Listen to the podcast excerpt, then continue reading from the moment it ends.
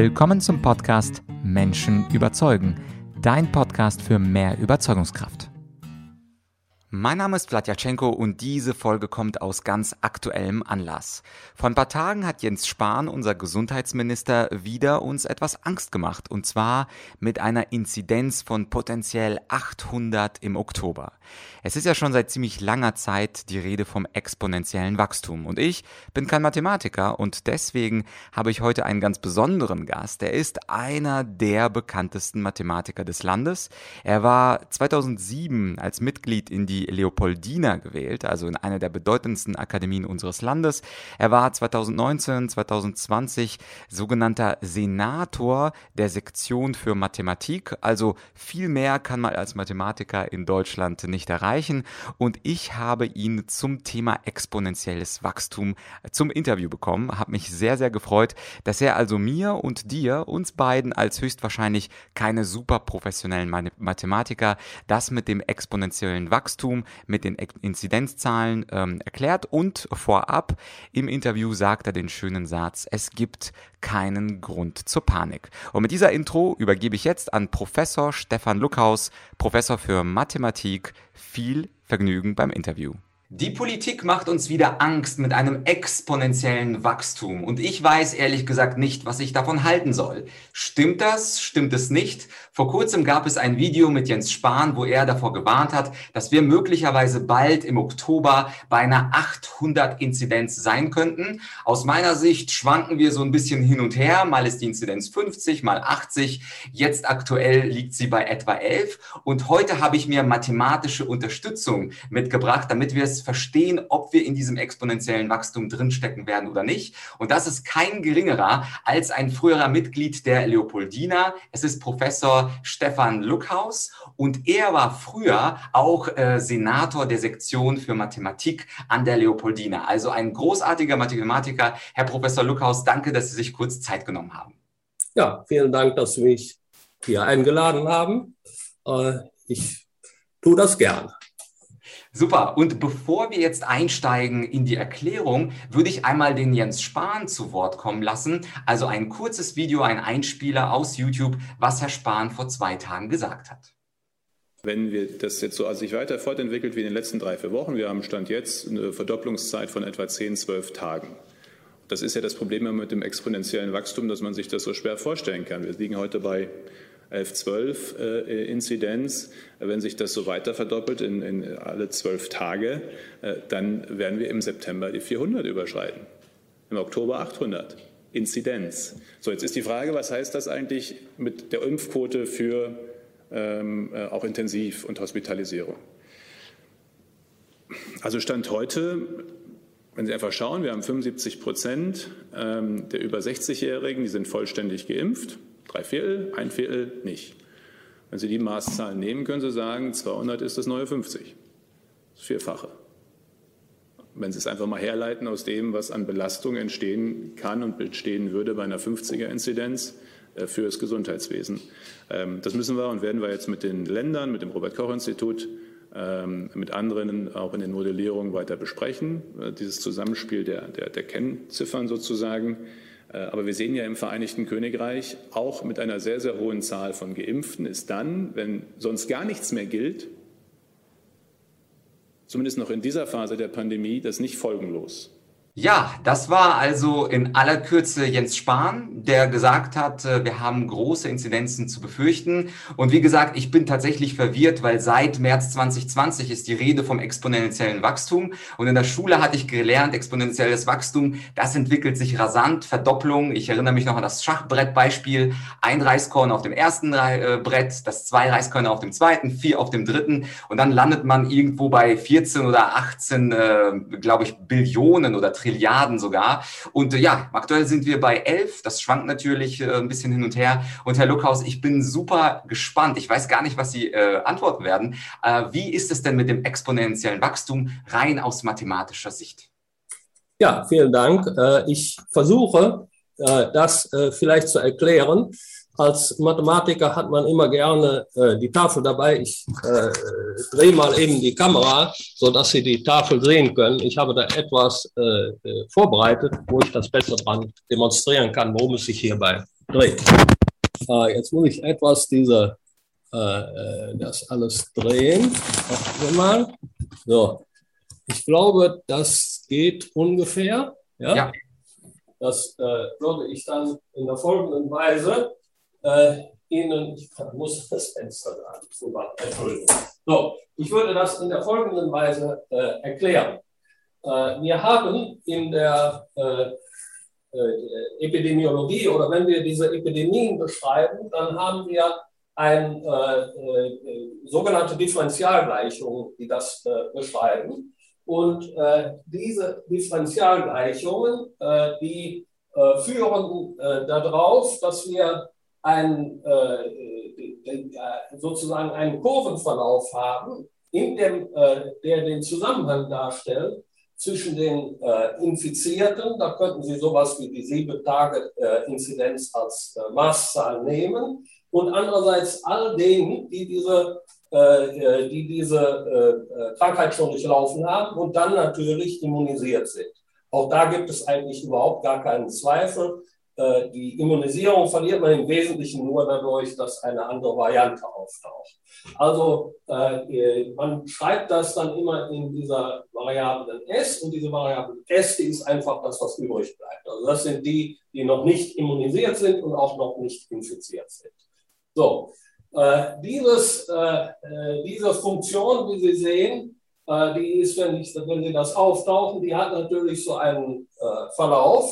Irgendwo erreicht sie mal ihr Maximum und dann geht sie wieder äh, zurück, denn es kann ja nicht sein, äh, dass die äh, Menge der Infizierten äh, mehr als 100 Prozent wird. Also mit anderen Worten, die Sache dieses Reiskornbrett, äh, das äh, funktioniert halt nicht. Und das haben wir ganz generell in der, in der Mathematik.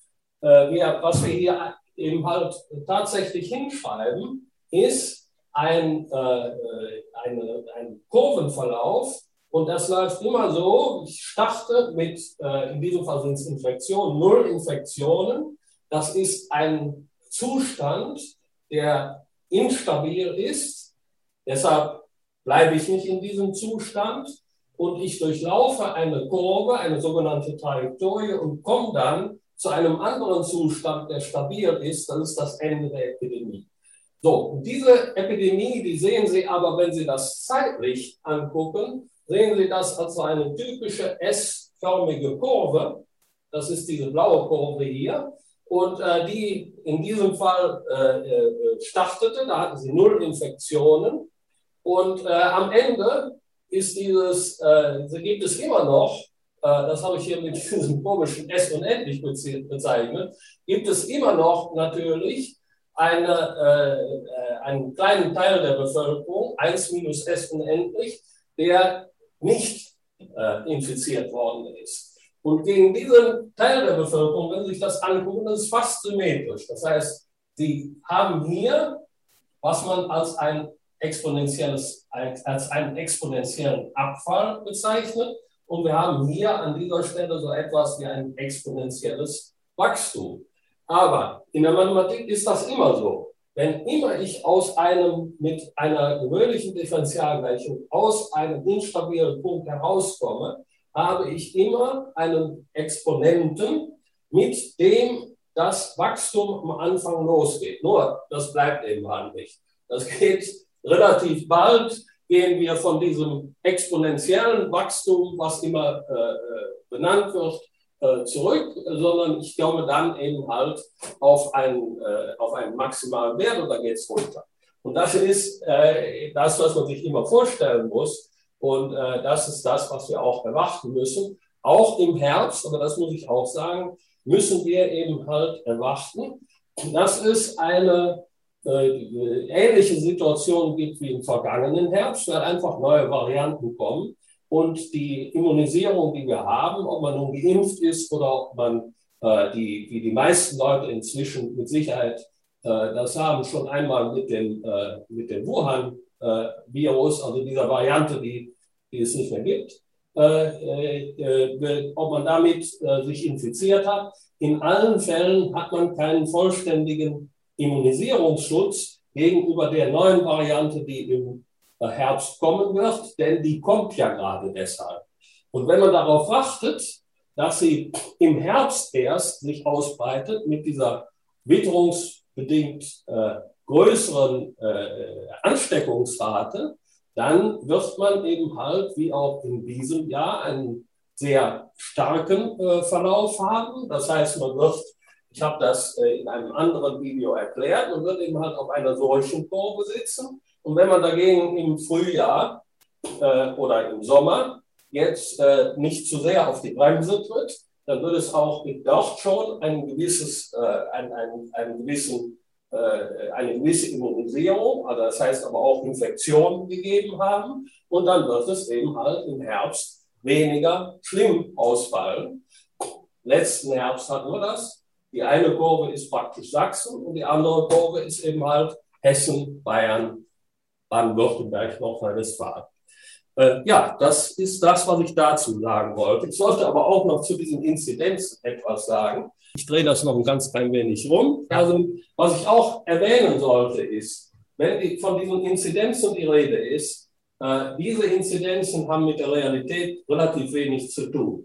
Ich habe hier nochmal, äh, das in einem anderen Interview hier mit dem Herrn Stecker habe ich das etwas ausführlicher erklärt. Was ich hier gemacht habe, ich habe äh, verglichen, was während einer Studie herausgekommen ist im öffentlichen Nahverkehr, nämlich für über fünf Wochen, äh, zwischen Kalenderwoche 7 und 12 war das, äh, haben sich äh, vier Prozent einer äh, Testgruppe infiziert. Das ist nachgewiesen, dass das diese vier Prozent waren.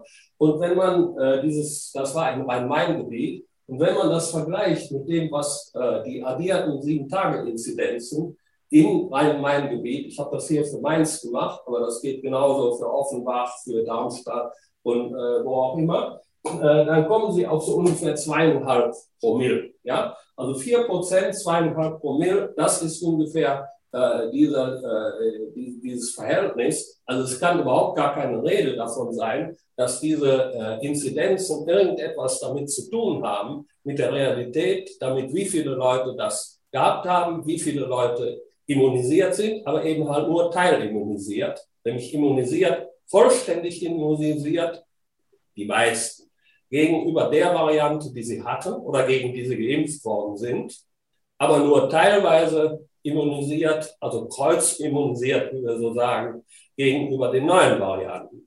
Was wir erwarten, ist, dass trotz allem, obwohl natürlich die neue Variante, die sich am äh, leichtesten durchsetzt, die die meisten Leute ansteckt, sich durchsetzen wird und im Herbst uns heimsuchen wird.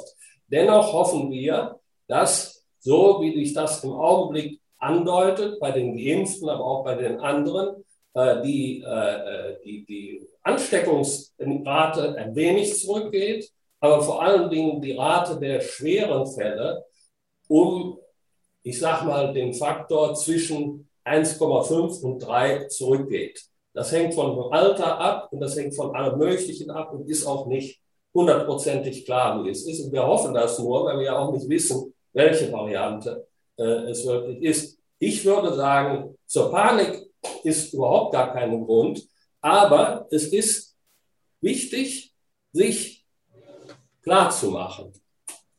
Es hält nur auch die Schwere der Erkrankung hängt nicht nur davon ab, dass man sich infiziert, sondern sie hängt auch davon ab, wie man sich infiziert und in welchem Zustand das eigene Immunsystem ist. Der Herbst ist schlecht. Der Sommer ist viel harmloser. Und das könnte, ich kann es nicht beweisen, aber ich habe versucht, das auch nachzurechnen, äh, es könnte sein, dass das ein Faktor 10 oder mehr ist in der, zwischen Sommer und Herbst. Und das wäre natürlich gewaltig. Das wäre viel mehr als der Unterschied zwischen der Erstinfektion mit der ersten Variante, die man sieht, und einer Reinfektion mit einer anderen Variante. Das kann ich natürlich nicht beschwören, aber ich habe viele Hinweise darauf, dass es stimmt. Ja, vielen Dank. Ja, danke, Herr Luckhaus. Und ich habe eine allerletzte Nachfrage. Und zwar ist es ja nicht äh, jeden Tag, dass ein Gesundheitsminister über exponentielles Wachstum spricht. Das ist ja eine besondere Zeit. Jetzt bin ich, wie gesagt, kein Mathematiker, Aber bei der Grippe, bei der Influenza, haben wir ja manchmal in den letzten fünf Jahren auch äh, dramatische Zahlen gehabt, also knapp 30.000 Tote. Da könnte man ja wiederum auch sagen, und korrigieren Sie mich, wenn ich Sie falsch verstanden habe, dass es in der Herbst-Wintersaison natürlich einen exponentiellen Anstieg gibt. Aber dann gibt es eben auch wiederum im Frühjahr und im Sommer einen exponentiellen Abfall, von dem Sie nein, gesprochen haben. Nein, ich will Sie jetzt korrigieren. Lass Sie mich gleich korrigieren. Es ist nicht, es ist sozusagen, was wir immer beobachten und auch während dieser Grippewellen beobachten, es ist nicht eine Grippewelle. Wahrscheinlich ist diese ganz starke Grippewelle, die wir 1917, 18 hatten, auch die Überlagerung in Wirklichkeit von zwei Grippewellen mit zwei Varianten, also ganz ähnlich, wie wir das jetzt mit dem Covid haben. Das sieht man den Zahlen so ein bisschen an. Aber der eigentliche Punkt ist, äh, die Welle, die wir im Herbst haben, ist witterungsbedingt eine andere als die, die wir im Sommer haben, wenn wir eine haben. Das heißt, was passiert ist, die äh, Ansteckungsrate wird sehr viel höher. Und diese, wenn diese Ansteckungsrate sehr viel höher ist, dann ist ein Zustand, der vorher stabil wird, war, nicht mehr stabil. Das heißt, sie haben sozusagen ein, eine Frühjahrswelle gehabt mit einer Variante. Diese Variante ist noch in der Lage, eine zweite Welle zu starten unter den Witterungsbedingungen im Herbst. Das ist das, was wir sehen. So. Und jetzt haben Sie immer diese Kurve, die ich eben gezeigt habe. Und diese Kurve sieht so etwas aus, sie ist praktisch symmetrisch. Das ist nicht ganz richtig. Aber sie ist so etwas wie fast symmetrisch. Das heißt, sie hat immer am Anfang, all diese Kurven haben am Anfang eine kurze Phase, wo sie aussehen, gerade wenn es losgeht, wo sie aussehen wie ein kleiner Teil der Exponentialfunktion. Das ist so. Ja, das ist immer so. Das muss einem überhaupt gar, kein, äh, gar keine äh, Sorgen machen. Von daher, wenn dieses exponentiell, exponentielle Wachstum frühzeitig gekappt wird. Und das ist genau der Punkt. Die, wir haben immer, wie gesagt, wir haben immer ein exponentielles Wachstum am Anfang. Wir haben immer ein exponentielles Abklingen. Äh, und wir haben immer, fast immer, äh, diesen Effekt, dass eine, dass es nicht nur eine Epidemie gibt, sondern dass es mehrere epidemische Wellen gibt. Und diese epidemischen Wellen selbst sind aber relativ kurz. Also die dauern vielleicht zwei Monate oder sowas für diese, typischerweise für diese äh, Kranken, vielleicht auch drei Monate. Aber nur um das mal so zu sagen. Also die Größenordnung ist nicht mehr als ein Vierteljahr. Und das haben wir jetzt auch wieder gesehen. Wir sind im Augenblick in einer milderen Welle, äh, Welle drin, natürlich. Wir haben ja auch schon wieder äh, eine neue Variante, nicht? Die äh, auch, auch die britische Variante ist äh, äh, ja auf dem Weg, sich zu verabschieden. Heute sprechen wir ja von der indischen Variante oder Delta-Variante, wie man sagt, in England äh, auf jeden Fall, aber auch in Schweden und Deutschland auf dem Vormarsch. Und äh, das kommt aber jetzt zu Witterungsbedingungen, äh, die eben halt das Ganze äh, sehr viel weniger dramatisch machen. Okay, wunderbar. Ich hoffe, ich hoffe, ich habe Ihnen das so äh, ein bisschen erklärt. Und, äh, aber was ich auch sagen möchte, ist es ganz klar, dass äh, das ein Märchen war, uns zu erzählen, dass die äh, Impfung äh, die Verbreitung äh, verhindert. Das tut es nicht. Genauso wenig wie die, äh, also man kann davon ausgehen, weil eben halt diese neuen Varianten ja dann gerade erfolgreich sind, als Virus erfolgreich sind, wenn sie sich nicht aufhalten lassen durch die Immunisierung, wenn also die Ansteckung von der Immunisierung durch die alten Varianten nicht betroffen wird. Es wird immer die neue Variante praktisch Ansteckungen erzeugen. Und wenn man PCR-Tests macht, wird man die auch alle finden. Wenn man dort, wenn man äh, sehr gewissenhaft diese Tests macht, wird man eben mal vier Prozent äh, finden äh, statt äh, 0,24 Prozent. Das ist nun mal so, aber das heißt ja nicht unbedingt, denn äh, davon hat der Virus gar nichts, sage ich mal so. Äh, das heißt ja nicht, dass er auch äh, gefährlich ist, dass also mit anderen Worten die Letalität dieses Virus äh, höher ist als die äh, vorher. Nein, es kann ganz im Gegenteil so sein, dass die Letalität äh, stark abgenommen hat Es kann aber auch eben halt sein, wie bei der Grippe auch, dass wir in einem Jahr wieder eine höhere Letalität haben als vorher. Das spielt für die Ausbreitung nun mal keine Rolle. Ja? Mhm. Mhm. Und zum Schluss einen Satz, den Sie gesagt haben. Sie haben ja zwischendurch in Ihren Ausführungen gesagt, es gibt keinen Grund zur Panik. Können vielleicht am Ende dieses ähm, kurzen Interviews auch einen positiven oder leicht optimistischen ähm, Ausklang dieses Interviews finden für unsere Zuschauer da draußen? Äh, ja, gut.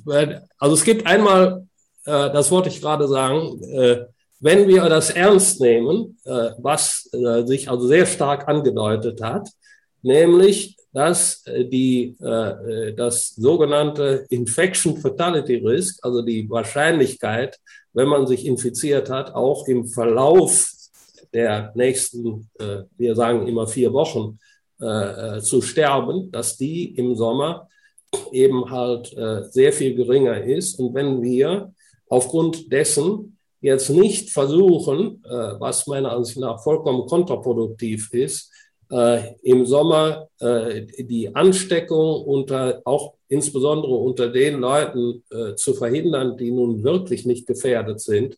Und das ist ehrlich gesagt jeder unter 50 sowieso nicht. Ja, das ist ein, die Leute unter 50, äh, es gibt, es gibt immer welche, die es trifft. Und es ist ja eine tödliche Krankheit nun mal. Aber das ist extrem selten. Extrem selten heißt auch im letzten Jahr oder so, das war in der Größenordnung von 1 durch 10.000 dieses Risiko. Das ist wirklich extrem selten. Und wenn wir, äh, das ist eben, gilt für bis zu dem Alter äh, von 50.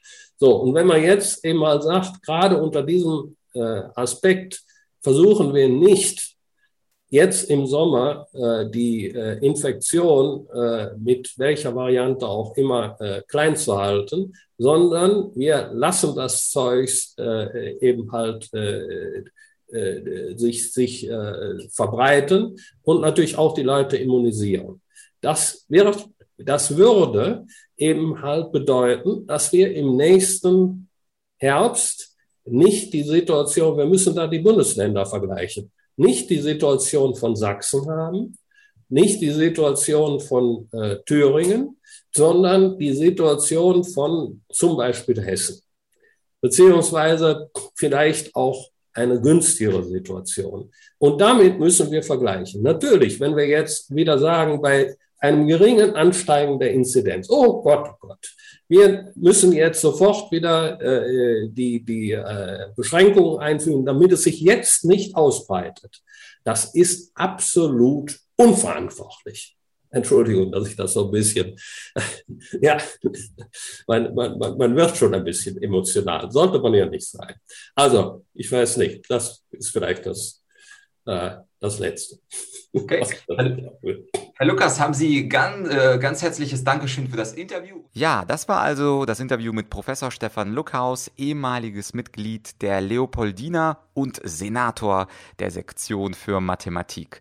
Herr Luckhaus hat auch spannende Artikel veröffentlicht und diese Artikel findest du ganz unten in der Podcast-Beschreibung. Wenn du dich also etwas tiefer mit dem Thema Mathematik und Corona auseinandersetzen möchtest, dann gibt es da noch etwas mehr Inhalt. Klick auf die Artikel und als allerersten Link in der Podcast-Beschreibung, da findest du diesmal die Seite von meinem YouTube-Channel. Denn alles, was du hier hörst, das findest du gleichzeitig auch auf YouTube, zumindest die Interviews. Die Solo-Folgen, die gibt es nur hier im Podcast. Und gerade bei diesem Interview und auch bei einem der nächsten Interviews mit Herrn Luckhaus macht es absolut Sinn, dass du den YouTube-Kanal abonnierst, damit du auch dem Herrn Luckhaus etwas besser folgen kannst. Der zeichnet nämlich sehr gerne Graphen und Formeln an die Tafel und auch für weitere Interviews. Also vielleicht wusstest du es ja nicht, aber die Interviews sind alle gedoppelt auch auf dem YouTube-Kanal. Schau mal vorbei, mich würde es freuen, wenn du mich auch auf YouTube abonnierst. Und gerade bei Interviews finde ich es auch mal ganz nett, die Gäste live zu sehen. Aber natürlich, wenn du häufig unterwegs bist, dann gibt es alle Interviews auch als Audiospur auf diesem Podcast. Also wie gesagt, den YouTube-Link findest du als allerersten Link in der Podcast-Beschreibung und demnächst kommt auch ein Interview mit Herrn Luckhaus, was es nur auf dem YouTube-Kanal geben wird. Und deswegen nochmal ein ganz guter Grund, beim YouTube-Kanal von Argumentorik und eben von mir vorbeizuschauen. Wir hören und sehen uns ziemlich bald, hören und sehen, je nachdem, ob wir bei YouTube oder im Podcast. Ich würde mich freuen, wenn du mir wieder dein Ohr leist. Bis bald, dein Vlad.